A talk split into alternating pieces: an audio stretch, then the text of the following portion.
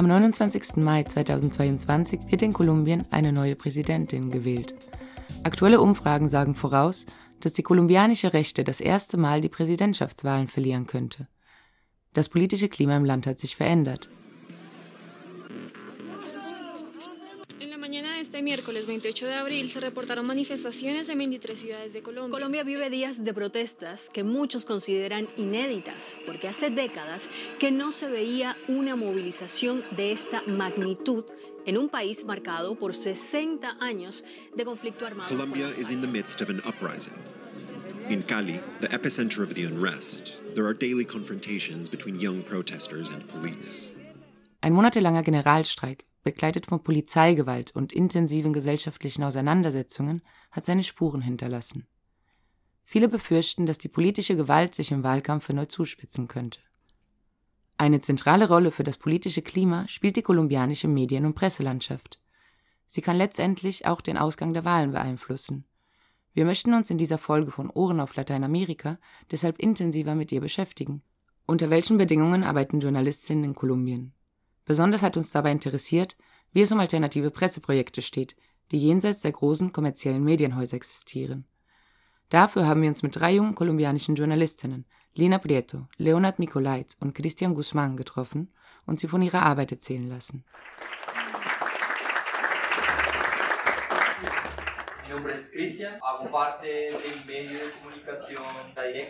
10. Oktober 2021 in Berlin-Lichtenberg.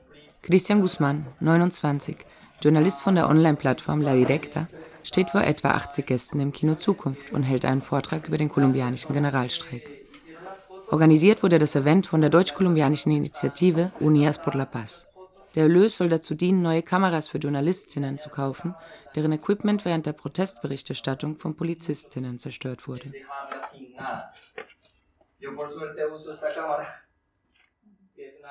Christian zeigt während des Vortrages mehrere Videos, die er während des Generalstreiks aufgenommen hat.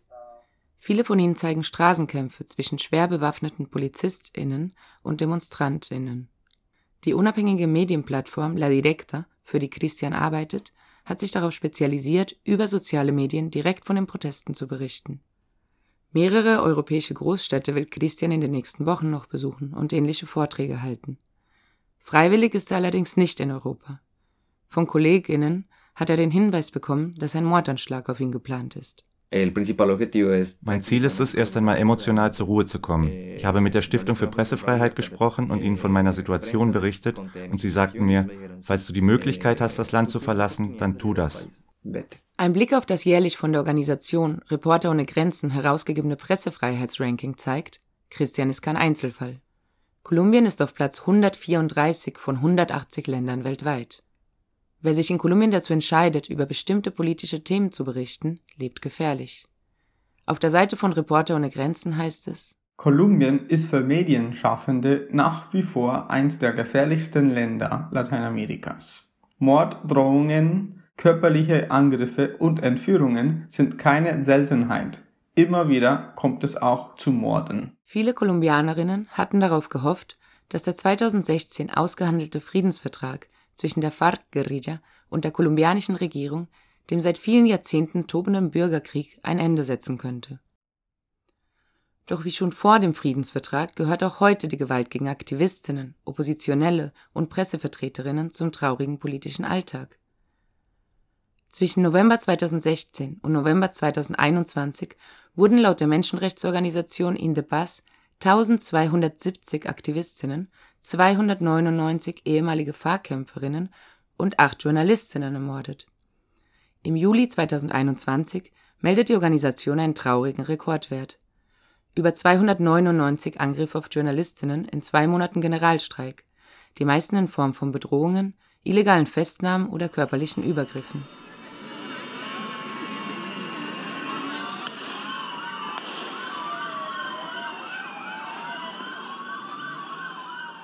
Für Lina Prieto, 31, aus Bogotá, stellen diese Zahlen eine große Gefahr dar. Denn als Journalistin, ehemalige Fahrkämpferin und Aktivistin gehört sie gleich mehreren besonders gefährdeten Gruppen an. Nach einer Kindheit in sehr armen Familienverhältnissen hatte sich Lina 2006 mit gerade mal 16 Jahren der FARC-Guerilla angeschlossen und entschieden, bewaffnet für ein besseres Kolumbien zu kämpfen. Yo crecí en una familia pues supremamente humilde, donde mi mamá pues tenía que ir a hacer Ich bin in einer sehr armen Familie aufgewachsen. Meine Mutter musste als Hausangestellte arbeiten, um uns zu ernähren. Diese ganze soziale Ungleichheit, die ich erlebt habe, wollte ich verändern und bin deshalb zur Guerilla gegangen. Mit 18 wurde ich dann festgenommen und ins Gefängnis gesteckt. Mit 21 Jahren kommt sie nach zweieinhalb Jahren aus dem Gefängnis und beginnt Linguistik zu studieren. Sie spezialisiert sich auf die Situation von indigenen Gemeinden in Kolumbien. Die Forderungen der FARC unterstützt sie weiter und engagiert sich heute bei der FARC-Nachfolgepartei, die nach dem Abschluss des Friedensvertrags gegründet wurde. Ihre ersten Schritte als Journalistin unternimmt sie, indem sie mit kleinen YouTube-Videos ihre Arbeit dokumentiert. Dann beginnt der Generalstreik in Kolumbien. Und Lina verzweifelt an der Medienberichterstattung. Cuando empieza esto del paro nacional, quienes comentaban acerca de lo que estaba pasando en Colombia era por los medios als der Generalstreik losging, waren es die großen staatstragenden Medien, die seit jeher berichteten. Aber über vieles wurde nicht informiert. Die Verschwundenen, die Toten, über all das, was tatsächlich in den einfachen Stadtvierteln passiert. Mit mehreren anderen zusammen entschieden wir uns rauszugehen, um all die willkürlichen Übergriffe während des Generalstreiks zu dokumentieren. Mit Freundinnen gründet sie das Medienkollektiv Diaspora und beginnt auf Instagram, TikTok und anderen Social-Media-Kanälen mit der Berichterstattung über die Proteste. Unzählige Pressekollektive werden für Millionen von Kolumbianerinnen innerhalb und außerhalb Kolumbiens zur zentralen Informationsquelle. Bereits etablierte Plattformen wie La Directa oder La Oreja Roja, ebenso wie welche, die sich während des Streiks gründen. Viele von ihnen arbeiten ohne Presseausweise, institutionelle Unterstützung und gute Ausrüstung. Tausende teilen in den Netzwerken die Livestreams, Fotos und Kurzvideos. Viele der Kollektive professionalisieren sich schnell und beginnen auch Themen jenseits der Demonstrationen abzudecken. So auch Lina. Unsere Berichterstattung ist viel breiter geworden. Wir informieren nicht mehr nur über den Streik, sondern auch über seine Hintergründe, wie die sozialen Probleme in den armen Vierteln, Vertreibungen und den bewaffneten Konflikt. Auf dem Instagram-Kanal ihres Kollektivs berichtet Lina Anfang Oktober 2021 mit einem Selfie-Video aus dem Parque Nacional, ein großer öffentlicher Park im Zentrum der Hauptstadt. Kolumbien ist eines der Länder mit der größten Diversität an indigenen Kulturen und Sprachen. Doch Kolumbien hat ein sehr großes Problem. Die indigenen Gemeinden werden vom Staat vollkommen vernachlässigt. Deswegen leben hier in Bogotá mehr als 1000 Menschen aus 13 indigenen Gemeinden in einem Park, ohne Obdach, ohne Bildungszugang und ohne Essen. Lina guckt in die Kamera ihres Handys und dreht sich dabei im Kreis. Im Hintergrund sind die notdürftigen Zeltunterkünfte zu erkennen, die sich Indigene im Park gerichtet haben. Lina spricht schnell und pointiert. Die Wut über die berichteten Zustände ist ihr anzumerken. Das Video endet damit, dass sie ein Gesetz fordert, welches die Lebensbedingungen und Rechte der indigenen Gemeinden Kolumbiens nachhaltig verbessert. Die Wahrheit zu berichten und parteiisch zu sein, das ist für viele der neu entstandenen Medienprojekte kein Widerspruch. Aktivismus und Pressearbeit gehören für Lina und andere neue Medienmacherinnen in Kolumbien zusammen.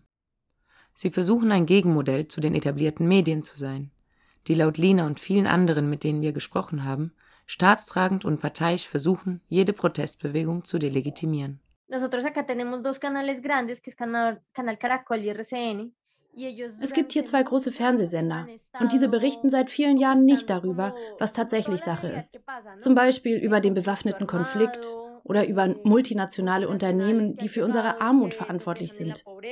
In ihrer Berichterstattung über den Generalstreik verschleiern und verzerren sie die Wirklichkeit indem sie Protestierende als Krawallmacher darstellen.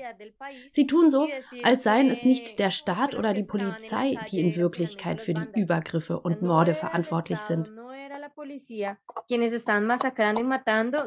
Zwar gibt es in Kolumbien ein breites Angebot an Printmedien, Fernsehkanälen und Radiosendern, tatsächlich aber konzentrieren sich die reichweitestärksten Medienunternehmen in den Händen weniger.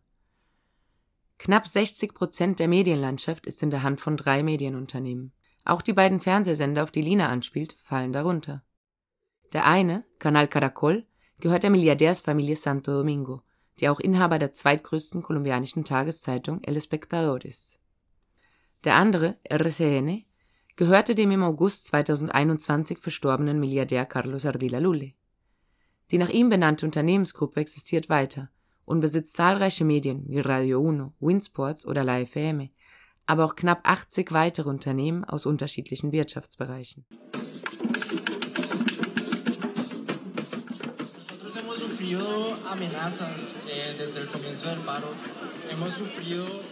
Eh, eh. 25. Mai 2021, Berlin-Kreuzberg. Hunderte Kolumbianerinnen nehmen an einer Solidaritätskundgebung für den Generalstreik in Kolumbien teil. Unter ihnen der 21-jährige deutsch-kolumbianische Fotograf Leonard Mikolait. Leonard ist erst seit wenigen Tagen in Berlin, im Exil. Ähnlich wie Christian musste Leonard Hals über Kopf aus seiner Heimatstadt Cali fliehen. Cali ist zu dem Zeitpunkt ein Epizentrum der Proteste. Ich konnte mich nicht von Freunden verabschieden. Aber ja, ich habe so viele Sachen einfach dagelassen. Ich habe einen Rucksack mit Wäsche mitgenommen, mein Fahrrad mitgenommen und meine Kamera. Das war's. Und 300 Euro in der Tasche. Ich hatte nicht mal genügend Geld, um Miete zum ersten Monat hier in, in Berlin zu zahlen. Anders als Lina kommt Leonard aus privilegierten Verhältnissen. In dem Viertel in Cali, in dem er aufwächst, spielen Armut und Gewalt im Alltag keine Rolle. Genauso wenig auf der britischen Schule, die er besucht. Erst in der Universität kommt er mit Menschen außerhalb seiner sozialen Klasse in Kontakt und beginnt sich politisch zu engagieren. In seinem Werbekommunikationsstudium lernt er die Kamera zu benutzen. Und dann beginnt der Generalstreik, ausgerechnet in seiner Stadt. Zunächst geht Leonard als Demonstrant auf die Straße. Doch was er in den Nachrichten über die Proteste sieht, macht ihn wütend. Ich fand es einfach krass, dass die Leute draußen auf der Straße eine Schießerei hören, von der Polizei mit Demonstranten das Mögliche, aber dann machen die Nachrichten an und sehen, äh, was weiß ich, eine Kochshow. Und die sehen überhaupt nichts, was auf den Straßen passiert. Leonard beginnt seine Kamera mit auf die Demonstration zu nehmen und zu fotografieren, was er sieht. Es gibt so viele Situationen, die da in den Protesten passieren oder die halt in den Demos passieren, die siehst du niemals in den Nachrichten oder die siehst du niemals in einer, Ze äh, in einer Zeitung oder so. Und wenn ich irgendwie dazu äh, beitragen kann, dass irgendwie in den Medien oder dass die Leute in Kali, die, die, die mich kennen oder die mich folgen, sehen, was dann in den Straßen so passiert, kann ich vielleicht irgendwas verändern. Und am Anfang habe ich das auch irgendwie nur für Bekannte und Familie gemacht. Schnell beginnt seine Followerinnenzahl in den sozialen Medien zu wachsen. Doch mit der Aufmerksamkeit für seine Arbeit wächst auch die Gefahr.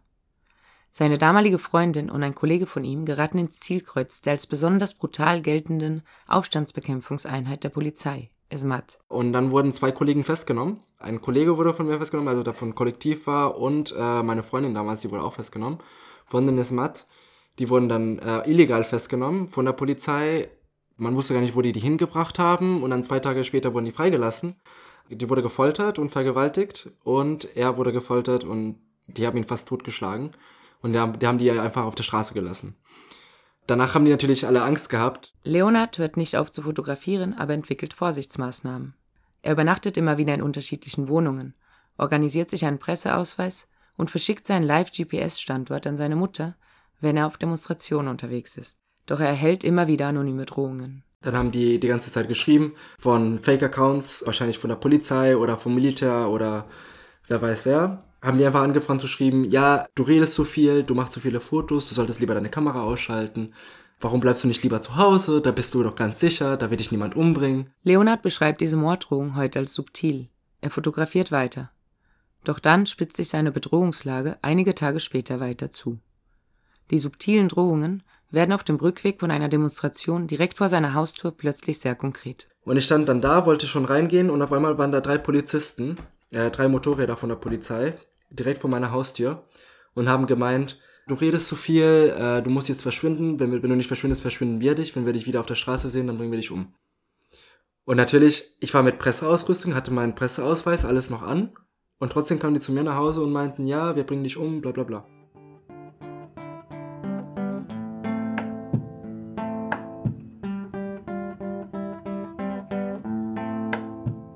Kolumbianische Organisationen wie die Fundación para la Libertad de Prensa, FLIP, dokumentieren seit Jahren Übergriffe auf Pressevertreterinnen, die seit 2019 stark angestiegen sind. Für 2021 führt die FLIP 683 Verletzungen der Pressefreiheit auf, von denen 768 Medienvertreterinnen betroffen waren. Dazu gehören nicht nur Beschränkungen von Zugang zu Informationen und die Internetzensur, sondern auch die strafrechtliche Verfolgung von Journalistinnen sowie Bedrohungen und direkte körperliche Angriffe. Christian geht davon aus, dass die realen Zahlen deutlich höher liegen. Las cifras son muy desalentadoras, sobre todo porque hay como un subregistro. Die Zahlen sind entmutigend und spiegeln nicht einmal die ganze Wirklichkeit wider. Denn in Kolumbien zeigen viele JournalistInnen Übergriffe nicht an, da es keine rechtsstaatlichen Garantien gibt. Eine Anzeige kann dich in Gefahr bringen, denn dadurch werden deine Daten über deine Arbeit erfasst, wo du tätig bist, mit wem du zusammenarbeitest. All diese Information wird vom Innenministerium und der Polizei gesammelt. Wir wissen jedoch nicht, zu welchem Zweck. Das Innenministerium sammelt Daten. Doch was mit den Daten passiert, ist unklar. Am 10. März schlägt die Rechercheplattform Question Publica auf ihrem Twitter-Account Alarm. Sie wurde mit zahlreichen anderen kritischen Journalistinnen und Oppositionellen ungefragt in eine Twitter-Liste des kolumbianischen Militärs aufgenommen. Der Titel der Liste Opposition. Kurz danach wird die Liste vom offiziellen Account des Militärs gelöscht. Viel spricht dafür, dass es sich um einen Einschüchterungsversuch handelt. Beweisen lässt es sich nicht. Lina befürchtet, dass die prekäre Sicherheitssituation für Pressevertreterinnen sich sogar noch weiter zuspitzen könnte und die eigentliche Repressionswelle noch aussteht.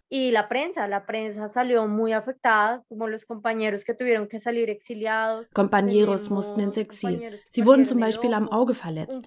Einer wurde getötet. Dies alles war für uns JournalistInnen sehr hart. Und die Gewalt, Festnahmen und Verfolgung nehmen sogar noch zu. Was heute in Kolumbien passiert, ist ein Horrorregime. O sea, lo que se vive ahorita en Colombia es todo un régimen pues de horror. Y a mí que me disparen de frente y que sean la puerta de mi casa. Porque yo me muero en tierra mía y a mí de esta tierra no me sacan. Y a mí que me disparen de Singt La Muchacha. Die junge Musikerin aus Manizales, die mit bürgerlichem Namen Laura Isabel Ramírez Ocampo heißt, thematisiert in ihren Liedern die gewaltvolle Vertreibung vieler Kolumbianerinnen durch bewaffnete Gruppierungen. Ihr müsst mir schon ins Gesicht schießen, in der Tür meines Hauses, denn ich sterbe auf meinem Land, hier holt mich niemand raus, singt sie. Eine Hommage an die unzähligen Menschen, die in Kolumbien getötet wurden, weil die Flucht ins Exil oder in einen anderen Teil des Landes keine Option für sie war.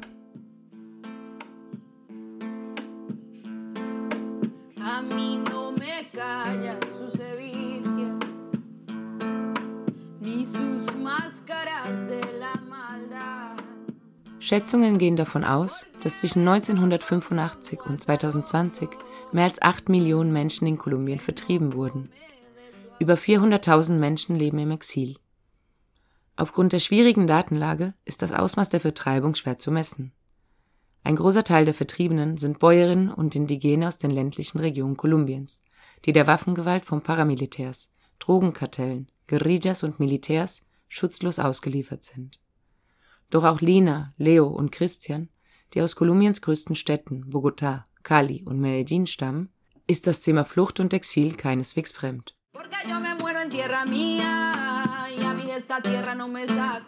Nach der direkten Bedrohung durch Polizisten vor seiner Haustür wird Leonard das Gefühl von Unsicherheit nicht mehr los. Also nachdem die bei mir zu Hause waren, die ganze Zeit, wo ich dann irgendwo hin wollte, zum Supermarkt, oder was weiß ich, zu Freunden oder zur Familie oder so, waren die ganze Zeit zwei weiße Vans hinter mir, ohne Kennzeichen und mit komplett schwarzen äh, Gläsern.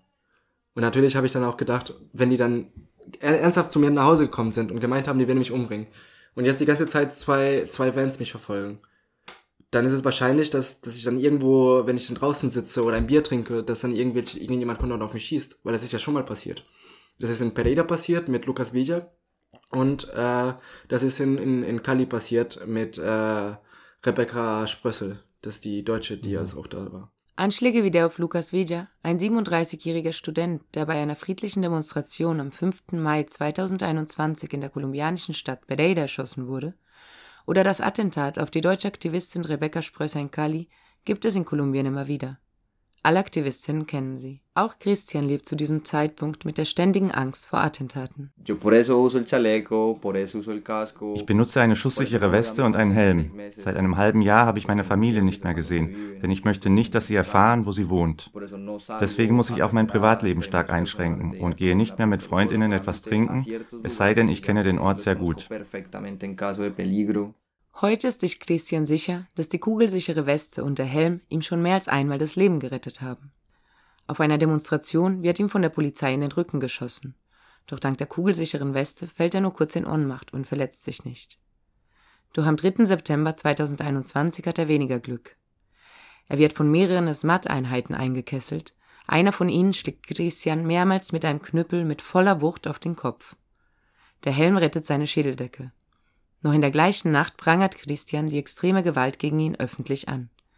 Doch das verschärft die Situation noch weiter. Und als ich in meine sichere Unterkunft zurückkam, machten wir einen Livestream, um über den Übergriff zu berichten. Und Leute mit Fake-Profilen kamen in den Livestream und sprachen Morddrohungen gegen mich aus. Sie sagten, dass wenn sie mich in Medellin sehen, sie mich erschießen. Einen Tag später veröffentlicht Christian auf seinem Instagram-Account ein poetisches Manifest.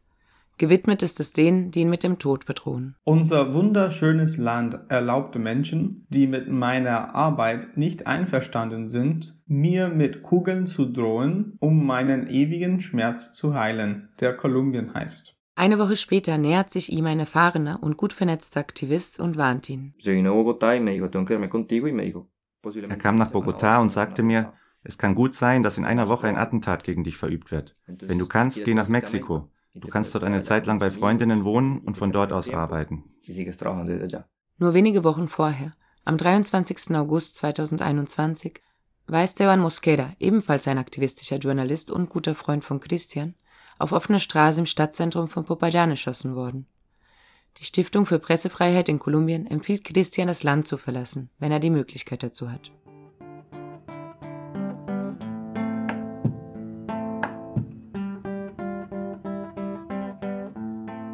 Leonard wohnt zum Zeitpunkt, als ihm die drei Polizisten mit ihren Motorrädern vor seinem Haus auflauern, noch bei seiner Mutter. Erst zwei Tage später traut er sich ihr von dem Vorfall zu erzählen. Und dann hat sie auch gesagt, okay, das war's. Das kann einfach nicht sein, dass, dass die Polizei einfach zu uns nach Hause kommt und uns bedroht oder halt dich bedroht und einfach, weißt du, nicht mal irgendwie das Respekt vor deinem eigenen Zuhause haben. Und das war irgendwann dann zu viel. Und dann wäre ich dann auch länger geblieben, hätte, wo das halt auch meine Mutter, gar nicht, meine Mutter gar nicht verkraften. Einsam entscheiden sie, dass Leonard das Land so zügig wie möglich verlassen muss. Dank seines deutschen Passes geht dann alles sehr schnell. Gerade versucht er sich hier in Berlin ein neues Leben aufzubauen. Doch Fotos von seinen Kolleginnen aus Kolumbien zu sehen, trifft ihn. Das ist so ein Gefühl von Hilflosigkeit, weißt du? Man, man, man sieht die Videos und die Livestreams und die Fotos und man sieht da die ganze Gruppe, weißt du, die, die, die, die Fotografen, mit denen ich immer unterwegs war. Die Fotografen, die einfach mit mir angefangen haben.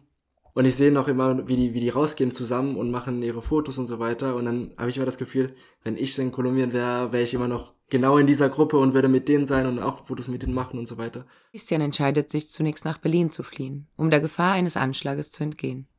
Er ist der zweite seines Kollektivs, La Directa, der ins Exil muss.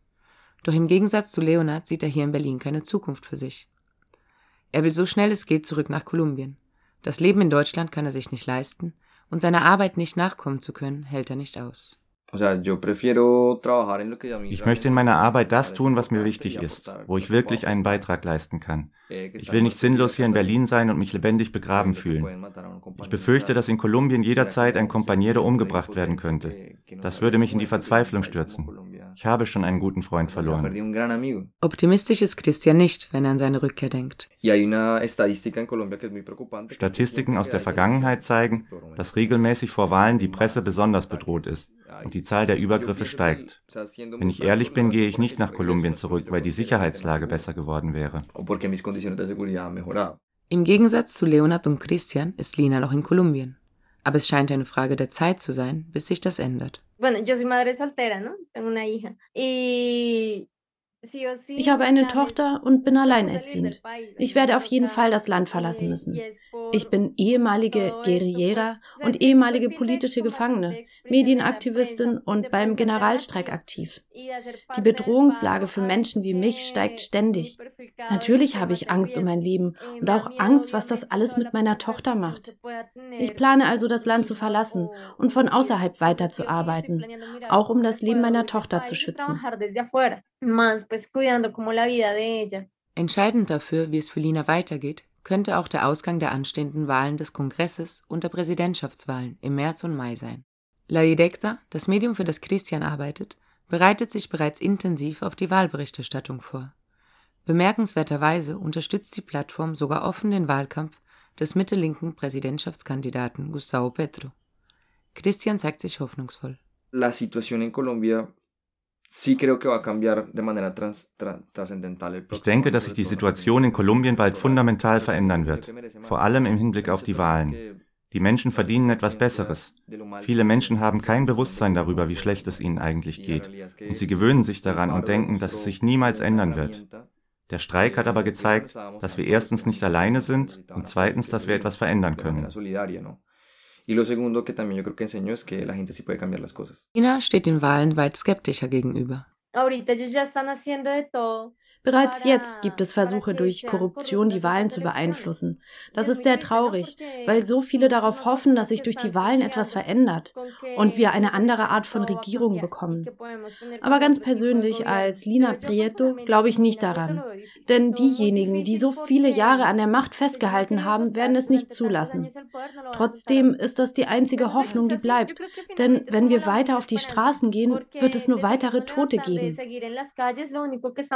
son muertos.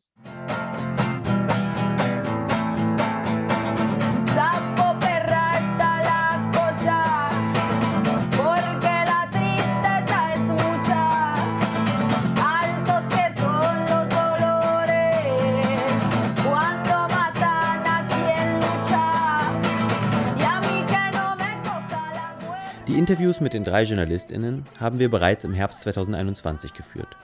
Seitdem ist einiges passiert. Leonard ist in Berlin geblieben und bewirbt sich für ein Journalistikstudium. Christian ist wieder zurück in Kolumbien. Er berichtet weiterhin für La Directa, vor allem über die kommenden Wahlen. Und Lina stellt gerade ihre Masterarbeit im kreativen Schreiben fertig. Für sie steht fest, dass sie danach mit ihrer Tochter nach Europa zieht.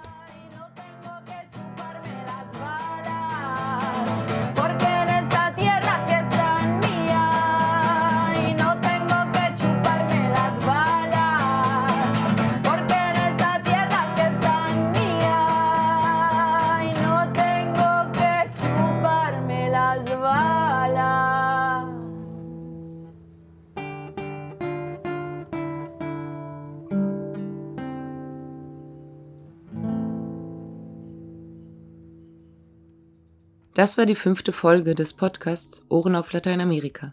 Vielen Dank, dass ihr zugehört habt. In der Beschreibung findet ihr Links zur Arbeit von Christian, Lena und Leonard.